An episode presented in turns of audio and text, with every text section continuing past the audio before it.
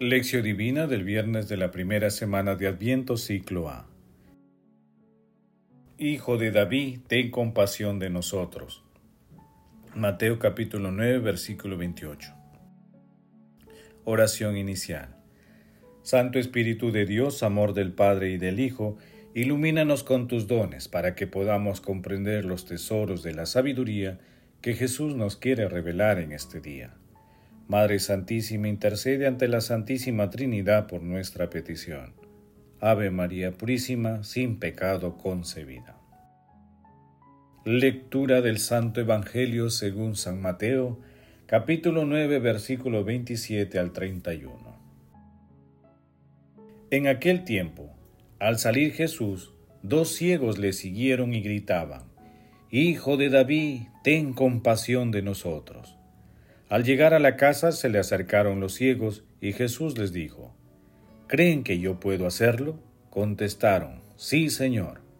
Entonces les tocó los ojos diciendo, Que les suceda conforme a lo que han creído. Y se les abrieron los ojos. Jesús les ordenó severamente, Cuidado, que nadie lo sepa. Pero ellos apenas salieron hablaron de él por toda aquella región.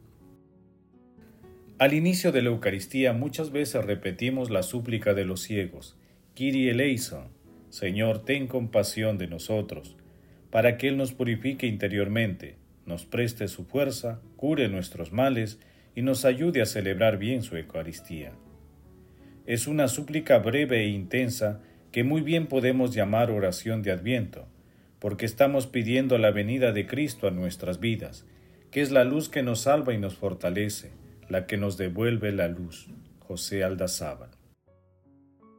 El pasaje evangélico de hoy forma parte del texto denominado Jesús sana a dos ciegos y exorciza a un mudo. Hoy meditamos solamente la sanación de los dos ciegos, que es uno de los diez milagros que Mateo narra en los capítulos 8 y 9. Dos ciegos que seguían a Jesús empezaron a gritar, Hijo de David, ten compasión de nosotros. Hicieron esto porque el catecismo de la época mencionaba que el Mesías sería de la descendencia de David.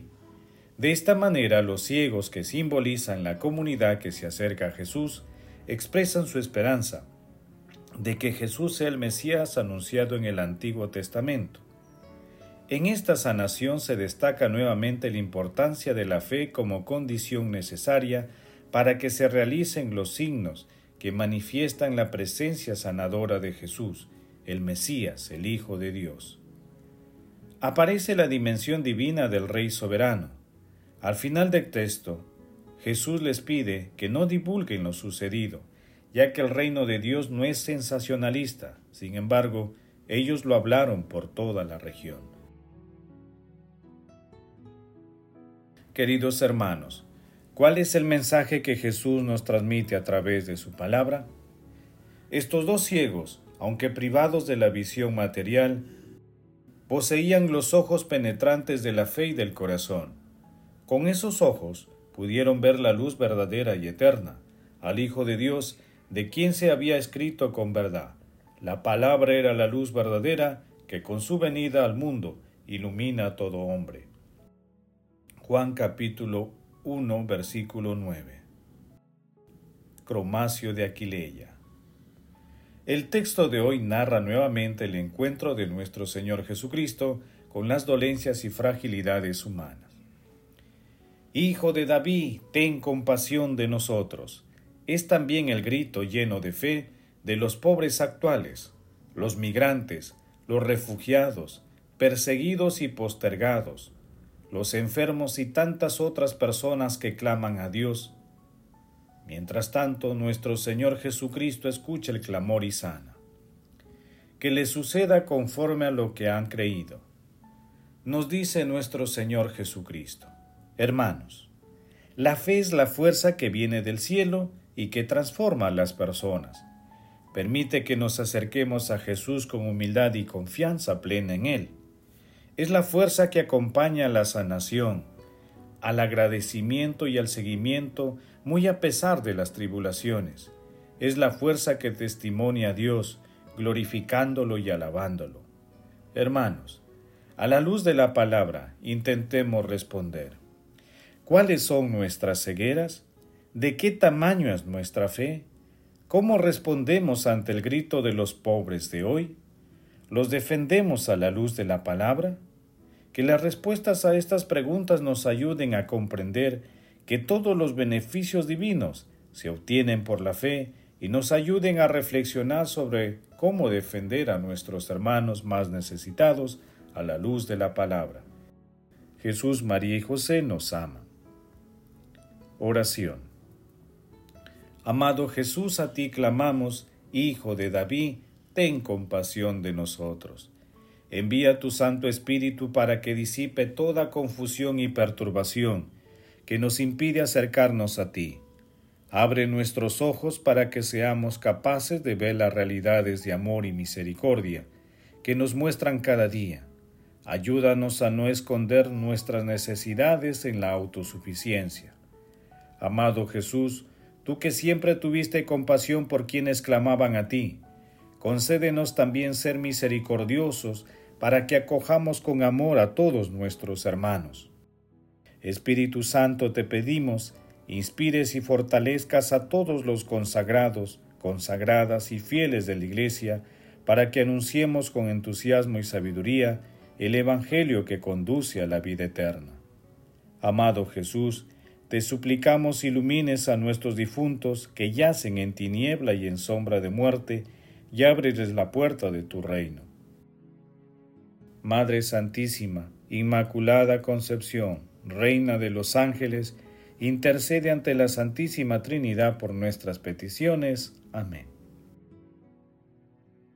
Contemplación y acción. Contemplemos a nuestro Señor Jesucristo con un texto de Manuel Garrido Bonaño. El Señor evita la publicidad del milagro para que no se falsifique la finalidad de su venida. Los dos ciegos dan prueba de una auténtica fe, confíen en el poder que Jesús tiene para curarlos.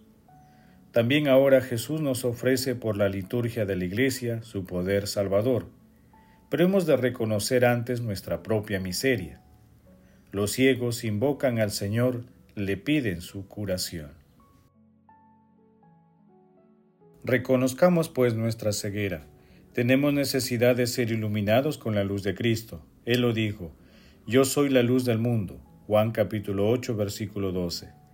Cristo es la luz del mundo, por la fe santa que Él inspira en las almas, por el ejemplo que nos da con su vida santísima en el pesebre, en Nazaret, en la cruz, en su resurrección, en la Eucaristía, en el sagrario, por la luminosa túnica de gracia con que envuelve a nuestras almas por la Santa Iglesia que brilla con la luz refulgente, por sus dogmas, por sus sacramentos, por toda su liturgia y predicación. A la luz de este sol sin ocaso, todo aparece claro, transparente. Gracias a su luz, adquirimos un conocimiento exacto, infalible de nuestro origen y de nuestro destino, de nuestro Dios y de toda nuestra vida. Digamos pues con los dos ciegos, Hijo de David, ten compasión de nosotros.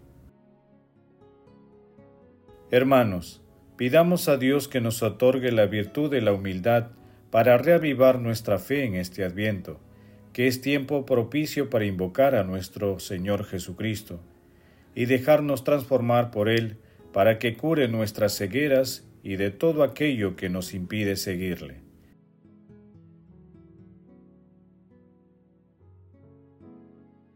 El amor todo lo puede. Amemos que el amor glorifica a Dios. Oración final. Gracias Señor Jesús, porque tu palabra nos conduce por caminos de paz, amor y santidad. Espíritu Santo, ilumínanos para que la palabra se convierta en acción. Dios glorioso, escucha nuestra oración. Bendito seas por los siglos de los siglos. Madre Santísima, intercede ante la Santísima Trinidad por nuestra petición. Amén.